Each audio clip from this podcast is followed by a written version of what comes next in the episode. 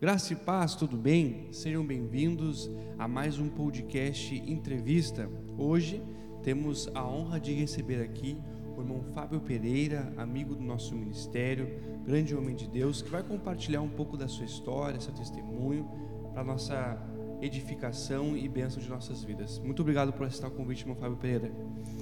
Eu que agradeço a oportunidade. Né? A gente sempre que é convidado, a gente procura né, estar tá ajudando, porque a gente sabe que é, é, muito importante a gente compartilhar aquilo que nós vivemos. Né? Certo, também. Muito obrigado, irmão Fábio. Uh, eu queria começar nas suas origens, né? Eu queria que você compartilhasse com os nossos ouvintes onde você nasceu, onde começou a sua história, né? De onde vem sua família, o legado que, que a sua família deixou. Eu sou natural de São Paulo, né? uma família de oito irmãos. Né? Crescemos num bairro bem simples, Sim. de Guarulhos. Uhum. Ali começou, né? Sonho de criança, né? Sou mais velho certo. dos outros irmãos, então. Você é o primogênito no caso, sim, então. Já comecei com essa responsabilidade, né, de ter que uhum. cuidar e ser exemplo para, para os demais. Certo. E como é que foi a sua infância, a sua adolescência assim? Você tem lembranças de marcos positivos ou até mesmo negativos que te agregam até o dia de hoje? Eu acredito que nós somos produto do meio. Né? Então eu cresci é, na periferia. Né? Então nós sabemos né, muito bem como é que funciona. Né? Poucas oportunidades, é, discriminação, poucas perspectivas. Né? É, mas graças a Deus assim meu, meus pais é, sempre cuidaram muito bem de nós, né? sempre mostrou o que era certo, o que era errado. É, eu me lembro até quando eu, eu, tinha aproximadamente uns 13 anos, 12, 13 anos, Sim. o meu pai ele me levou em um bar. Em um bar que na época era bem perigoso, assim, sabe? Se reunia as pessoas né, que faziam algumas coisas ilícitas, né?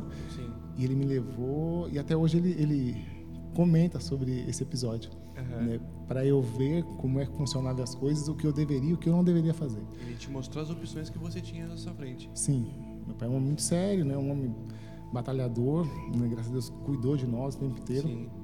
Então essa, isso foi marcante assim para mim, sabe? Ele mostrou, ó, isso é certo, isso é errado, ó, esse pessoal. Então acho que isso foi foi algo assim marcante e, e ele fez isso com meus irmãos não, né? Sim. Porque ele falou assim, você é que vai cuidar dos outros. É, então acho que foi acho que foi muito interessante assim, foi forte, Sim. mas foi interessante. Mas ele passou uma responsabilidade, né? mostrou o tamanho dela, a grandeza dela, e disse que é possível. Sim, e a criação também era diferente, né? Sim. Então, eu acho que ele delegou essa função para mim e eu acho que a gente conseguiu, né? É, conseguiu cumprir essa Conseguiu cumprir isso. certo.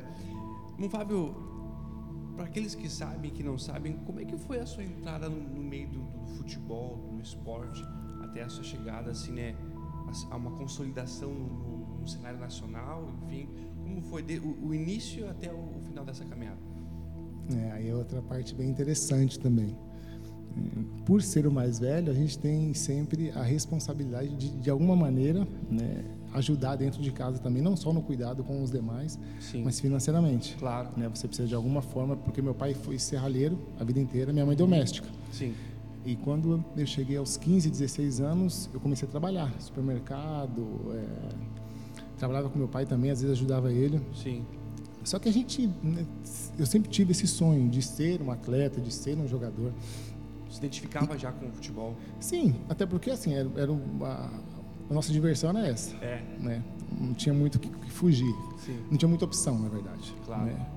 E, e eu tinha uma convicção assim, muito forte dentro de mim que eu seria. Sim. E algumas pessoas falavam que não dava mais tempo, né? Porque eu trabalhava, né? Então não dava para conciliar as coisas. Sim. E jogava amador, né, aos finais uhum. de semana. E, uma vez um, um, treinador me viu jogando amador e me convidou para jogar num time de Guarulhos, um time pequeno, Flamengo Sim. de Guarulhos, disputar a última divisão do Campeonato Paulista. E aí eu fui algumas vezes, só que eu falei para ele, falei, ó oh, professor, eu não vou ter condições de continuar que eu preciso trabalhar para ajudar minha família. Sim. E ele falou assim, ó, oh, faz o seguinte, vai trabalhar, assim como estiver próximo da competição, eu te chamo e aí você volta. Se você quiser voltar, você volta, porque eu quero contar contigo. Falei, tá bom. Ele te deu ainda essa... Deu essa possibilidade. Sim, sim. E aí eu fui trabalhar, faltava acho que sei, duas ou três semanas. para começar a competição, ele me convidou. Ele me chamou: se você quiser jogar, a sua vaga está aqui ainda. E aí eu conversei com meu pai, que conversou com o patrão, uhum. e ele me liberou. E aí começou a minha trajetória no futebol. Ali você deu o pontapé inicial? Sim, aí foi meu primeiro time profissional. Né? Na verdade, eu joguei um campeonato de base ainda. Sim. Eu já estava com 17 para 18 anos, imagina. Né? Já era uma idade já. Já estava muito avançada. Né? Considerada assim quase que. Sim. E aí eu joguei esse campeonato e aí assim surgiram vários clubes interessados. Pô, que legal. Mas assim, nesse meio tempo, você pensou em desistir? Tipo, pensou assim, bom, acho que o futebol não é para mim, vou trabalhar, vou buscar outra oportunidade? Então, é, é, é muito interessante isso, porque não, é, eu tinha certeza absoluta que daria certo. Certo. É, eu ainda, meus pais são católicos, eram católicos, né? Amém. Vamos corrigir. e, e sempre nós tivemos muita fé. Amém. Né? A, a, ponto de, né, daquelas superstições, né, de colocar copo com água, aquelas coisas todas. Coisas que os antigos tinham muito. Sim, né? tinham muito. Então eu ainda não, não, não conhecia né, a Jesus assim é, da forma que nós conhecemos hoje. Sim. Mas sempre tinha essa certeza de que daria certo. Hum, inclusive quando quando as coisas aconteceram realmente, eu joguei nesse time no Flamengo dois anos. Uhum.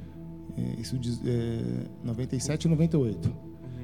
Aí em 99 eu tive a possibilidade de ir para o Santos. E eu sempre fui São Paulino, Sim. né, de infância. Só que eu tinha é, convicção de que eu jogaria no Santos. Olha que, que coisa interessante. Tinha isso no seu coração. Tinha no coração. Jogar no Santos. É, eu vou jogar no Santos, mesmo sendo São Paulino. E a gente sabe como é que funciona a rivalidade em São claro, Paulo, tudo, né? São Paulo é muito forte. Isso, é, né? então eu tinha essa convicção. E aí, quando surgiu essa possibilidade de ir para o Santos, eu me lembro como se fosse hoje, eu entrei no CT do Santos assim, e eu vi o, o muro do CT por dentro eu só via pela televisão, que tinha a marca da Umbro, né? Sim. E aí eu olhei assim, aí, aí Deus falou comigo, eu te coloquei onde você sempre né, imaginou, projetou, sonhou. Sim. E aí eu, na hora eu falei com Deus assim, e daqui eu não vou sair. Oh, e pude ficar lá por cinco anos, né? Foi onde tudo praticamente começou, assim, Sim. consegui fazer base lá ainda. E de lá para cá a gente conseguiu trilhar um caminho de, de bênçãos. Assim. Glória a Deus conseguiu é, deixar aí algumas histórias, algumas experiências né, do futebol. Né? É, porque depois do Santos a gente conseguiu, né, nós ficamos ali durante cinco anos com algumas saídas. Aí nesse meio termo teve Vasco emprestado, Portuguesa, saímos do país, uhum. né, tivemos essa oportunidade, fomos para a Turquia, depois retornamos até vir para cá sul. É, e para a terra dos gaúchos. A terra dos gaúchos. É interessante que o senhor falou a respeito né, dos seus pais, na sua infância, ter muita questão da fé e tudo mais, superstição. E eu queria que você contasse para nós como é que foi o seu encontro com Cristo. O seu momento em que você aceitou Jesus, que você entendeu que Cristo ia fazer parte da sua vida. Foi através do futebol. Né? Acho que o futebol é uma, é uma, uma ferramenta assim, extraordinária. Sim, é verdade. As pessoas que na verdade, assim, existe muito preconceito. Hoje menos, né? Mas sempre Sim. existiu. Só que o futebol, ele as pessoas elas elas têm que se apegar em algo, né? verdade. Porque você está ali correndo atrás de um sonho. E, e, quando você olha os seus concorrentes, assim, você fala assim: se eu não me apegar a algo, eu por si só eu não vou conseguir. A força do, do, do braço. Do braço você não vai conseguir né? porque a competitividade ela é muito alta. E daí envolve o psicológico, o físico, o espiritual, é muita coisa, né? Sim. E aí Deus sempre usa, né? Sempre usa alguns instrumentos, sempre coloca as pessoas no lugar certo, no momento certo. Verdade. E aí, numa simples reunião dessas de, de concentração, eu ouvi, eu me simpatizava muito com os louvores. Uhum. Né? Sempre gostei muito de música, então... A música, na verdade, ela está sempre dentro do sempre, futebol, né? é, sempre. de uma forma ou de outra, mas ela está Sempre vai estar no futebol. E eu simpatizava muito com os louvores, então foi o que me atraiu. Violão, tal, louvor. O pessoal, vamos na reunião. E eu fui indo, gostando. E aí você começou a ouvir louvor. E aí você coloca o louvor antes do jogo. Sim. Né? Mas daqui a pouco você vai ver, você já já está fisgado. a graça alcança a gente, né? É, é dessa forma. E assim, foi o grande diferencial. Glória a Deus. Né? Foi o grande diferencial, porque eu não tinha estrutura, por mais que eu, né, eu sempre tive assim uma boa educação, tive Sim. meus pais, né, graças a Deus os né? tenho até hoje né, dentro Amém. de casa, eles sempre cuidando. mas você você sai de uma situação assim de, de não vou dizer extrema pobreza, né? Mas uma situação bem simples, bem humilde. Uhum. E de repente você está é, dando entrevista, de repente você está com um carro legal, né? de repente uhum. seu salário né? começa a entrar um dinheiro na sua conta que você não sabe, você não, não tem condições, você Sim. não tem estrutura né, para lidar com isso. E você acredita que foi, foi, uma grande influência na sua vida nesse momento em que você começou a, a enxergar realmente como era o mundo do futebol e Deus chegou para dar uma base, uma, um alicerce? Primeiro nessa questão que você falou, de confiança. Sim. Né? Porque a partir do momento que você consegue ter é, essa conexão com Deus, é algo que eu sempre priorizei assim, sabe? Uhum. Não a religião em si, Sim. mas a comunhão, a intimidade. Amém. A partir do momento que você tem intimidade, você você consegue estar conectado, você consegue ouvir, sentir, né, aquilo que ele tem para você. Ele começa a te Sim. conduzir. Amém. Então isso me, me por não ter feito categoria de base, uhum. então em alguns momentos era isso que, que, que me sustentava nos, em meio aos maiores desafios. Sim. Né? Porque se você não tem base, como é que você vai aguentar jogar com o estádio lotado? Verdade. Né? Então eu tenho certeza absoluta assim que é, foi isso que fez com que eu fosse o que eu fui. Você tem referências? Quais são as pessoas assim que lá atrás e hoje ainda te dão assim serve como exemplo que, que, que você vê assim como um norte para a vida de um cristão, de um servo de Deus? Não, não tem como ser diferente, né? Se você está no futebol, você vai se espelhar nas pessoas que estão próximas, Sim. né? E eu acredito que seja um erro isso, né? Uhum. Porque se nós olharmos para os homens, né, a gente né, pode se frustrar, a gente pode se decepcionar. Verdade. Né? Então, eu sempre consegui é, ponderar muito bem isso, sabe? Olhar para o homem, mas saber que ele é, poderia falhar a qualquer momento. Sim. Mas algumas algumas pessoas são, foram marcantes assim na minha vida, né? O pastor Axel, que jogou no Santos muito tempo atrás, numa época eu estava é, machucado, ele nós nos encontramos no departamento médico. Ele machucado fazendo tratamento no Santos. E eu voltei da Turquia também com uma lesão no joelho. Sim. Foi um cara assim que foi fundamental no momento da transição mesmo assim, no momento de ou vai ou racha. Uhum. De decisão. Decisão. Foi um, um, dos principais assim. E depois na caminhada você encontra, conheci o Ricardo Oliveira no Santos. Sim. Um cara que em 2004 já era muito próximo do que ele é hoje, né? Então a gente vê, né? Sim, o diferencial, né? É. O Kelly também, tem alguns, tem alguns assim. Mas eu sempre tive esse cuidado, sabe? De, de, de não. Não vamos dizer idolatrar, mas saber separar as coisas. Sim. Né? Sim. Eles são homens. Tem um equilíbrio, né? É. Para não me frustrar, né? Para não Exato. me decepcionar. Sim. Sempre tive esse cuidado. Bom, Fábio, você é pai. Eu queria que você falasse um pouco sobre isso, porque nós vivemos um tempo hoje muito delicado, né? A questão da, da família na sociedade e tudo mais eu vejo assim que essa garotada que está vindo hoje precisa de uma estrutura, né? Então você tem um filho Gabriel, então como é que é ser pai, exercer essa função, é, é, criar o um vínculo, a proximidade, também ser aquele que vai ser uma acabar sendo uma referência né, para ele, para que ele veja um, e, e, escolha certas opções dele. Acho que paternidade é, é está muito relacionado àquilo que eu, que eu acabei de falar referente à intimidade, né? eu sempre eh, estive muito próximo assim do meu filho. Uhum. Né? Graças a Deus, depois que, né, que nós começamos a, a, trabalhar no futebol, a gente Deus nos deu condições, né, de Sim. dar as coisas que Ele é, pedia, né? Lógico, sempre ponderando também né, uhum. o que a gente achava interessante e o momento né, que nós, ah, agora sim, agora não. Uhum. Mas independente do que, das condições, das coisas que nós né, podemos né, dar para ele, Sim. eu sempre fiz questão de estar próximo.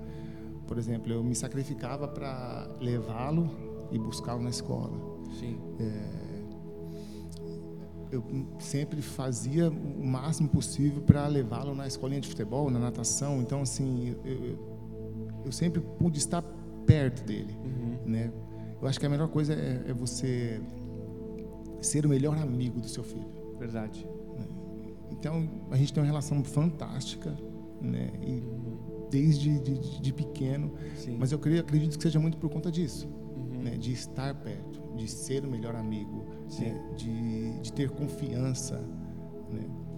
Eu sempre falei para ele assim, ó, independente se você fizer a maior, sei lá, qualquer coisa, eu errei, pai, errei, seja a coisa que você achar que é mais grave possível. Sim. Eu sou o seu melhor amigo. Verdade. Né? Então você pode contar e confiar né, em mim, que eu estou aqui para te ajudar. E sempre foi assim até hoje. Coisa boa. É, é, a base de tudo é a confiança. Sim. Confiança. Né? Isso a gente aprende na, na palavra de Deus muito, né? É. Bom, Fábio, qual é a sua relação que você tem com o projeto e a igreja? Eu queria que você contasse isso, porque você tem uma amizade de longa data com o pastor Dan e você viu, viveu né, junto com o projeto, junto com a igreja, grandes marcos, né? Nesses longos anos até aqui. Então eu queria que você contasse para nós. Acho que foi no início de tudo, né? Eu cheguei no Grêmio em 2005 e eu conheci o, o pastor através Sim. de outros irmãos. Né?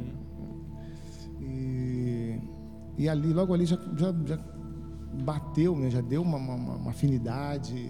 Houve uma conexão uma ali. conexão. Né? E com o passar do tempo, a gente foi se aproximando cada vez mais. E aí começou. Não adianta, quando você conhece a palavra, você tem necessidade de ajudar o próximo. E aí nós começamos a fazer alguns projetos. É, de levar cesta básica no centro de recuperações, aí daqui a pouco de fazer alguma coisa no sinaleiro. E foi acontecendo. E daqui a pouco o pastor começou a. Deus começou a dar uma visão para ele. Sim. E a gente foi, né, dentro das nossas limitações e possibilidades, foi ajudando, foi abraçando, foi incentivando. Sim. E isso já fazem. Tem mais de 10 ah, anos, eu é, acho, né? 2005, né? Porque eu, eu os conheci em 2005. Então, assim, é, praticamente. É, foi no, no, início de tudo. E daí surgiu. E aí foi a visão dele, né, com Sim. a coragem, com a ousadia, com Amém. a fé, né, que as coisas foram acontecendo. E tem acontecido até hoje, né? Glória a Deus. Mas é interessante que foi, um, foi propósitos, né? Sim. Essa união foi. A gente crê que Deus crê, né? Deus une propósito. Deus né? une propósito. Deus une propósito. É, é, a grande causa do é, reino, né? Sim. E daí nós vamos é, nos enganjando e abraçando esses irmãos, né? Bem dessa maneira. Glória a Deus. É, irmão Fábio, mediante tudo que tem acontecido hoje, quais são os seus projetos pessoais, espirituais? Você tem, você tem planejamento futuro, porque hoje você já encerrou sua carreira né, no meio do futebol, né, deixou aí, grande, tem grandes amizades ainda, né? todo mundo que fala do Pereira lembra do Pereira, do zagueiro do Grêmio, jogou no Santos e tudo mais, né, como um grande atleta, então eu queria que você contasse para nós também, qual é a sua perspectiva para o futuro? É, quando você trabalha no futebol, é, na verdade você abre mão de muitas coisas. Verdade. Né? Você não tem como é que eu vou dizer, vida, porque você sai de casa, né, igual eu saí com 18 anos, Sim. você fica longe dos seus pais, longe de, da família, no geral. Né? Você não consegue, por mais que você né, tenta, você fica muito tempo longe da sua família, porque Sim. você chega em casa, né, daqui a pouco você tem que viajar novamente. Sim. E eu já tive alguns convites, eu já trabalhei né, como gerente de futebol no Curitiba. Sim. Já vi que é, né, a rotina é até pior do que a do atleta. E eu cheguei à conclusão de que é, é um momento de, de cuidar da minha família. Amém. Sabe? De cuidar do meu filho, Sim. de estar perto dos meus pais, de dar uma atenção para eles, de, de, de proporcionar é, né, momentos com eles, né, viajar, sair. Né? Então, eu tirei esses dois anos, digamos assim, para cuidar da minha família. Sim. Né, para cuidar das minhas coisas, porque às vezes é, você não consegue cuidar da sua casa, você, né, porque você muda muito, então é muito bagunçado. Então acho que é um momento. Tirem uns dois anos sabáticos aí, vamos dar uma. Né, uma... E, a, e, a, primeira igreja, na verdade, é a nossa casa, a nossa Sim. família. Então, nada melhor que cuidar dos nossos. Né? E ali Deus vai nos dar um, um grande aprendizado, um grande ensino é. para quem. Eu acho que nesse, nesse momento, acho que é isso. As coisas passam né, tão rápido aqui. Né? A gente está vivendo um tempo tão difícil, um tempo de é. pandemia. É. Né? Que a gente, a gente sabe que o valor da família. Sim. Né? E interessante que o senhor falou da pandemia e, e Um tempo que eu acredito que ninguém imaginava que isso ia acontecer, né? Sim. De hoje as pessoas têm mais tempo para sentar na mesa, poder fazer uma refeição, é, compartilhar do dia, das notícias, enfim, compartilhar informações. É, e a gente precisa tirar coisas boas desse momento. Verdade. Né? E a gente sabe que não é fácil. Não, né? Conviver não é fácil. Né? Verdade. Então, acho que vem até para fazer alguns ajustes dentro das, da, da, própria casa. Verdade. Né? Bom que os nossos, os nossos ouvintes né, entendam esse propósito, né? Sim. Tempo de ajuste, Eclesiastes 3 fala que é um tempo determinado para todas, todas as, as coisas. coisas. Eu acredito que você viveu muito isso, né? De ter o tempo de Deus, né? Sim.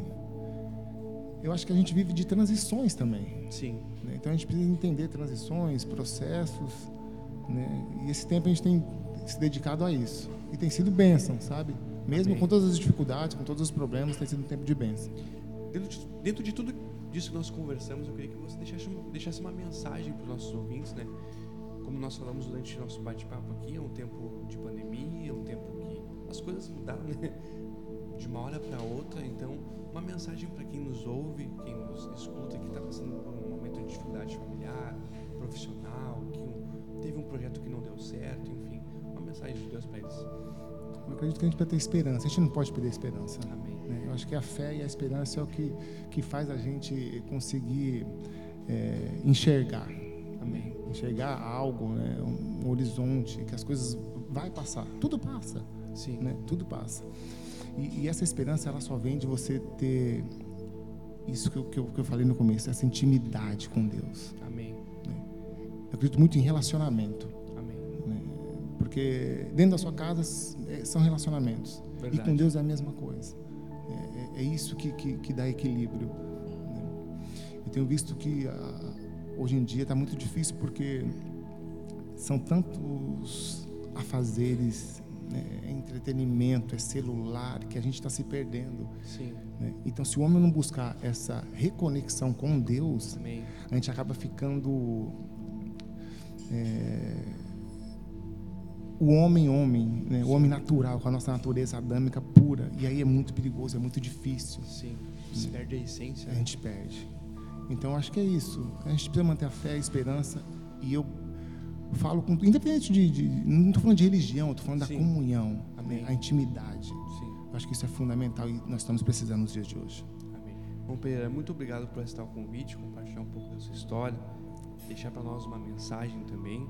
Acredito que vai edificar a vida de muitas pessoas. Obrigado, pastor. Um abração para todos. Deus abençoe. Amém. Foi um prazer compartilhar essa conversa, esse bate-papo com vocês. Que Deus os abençoe e até a próxima.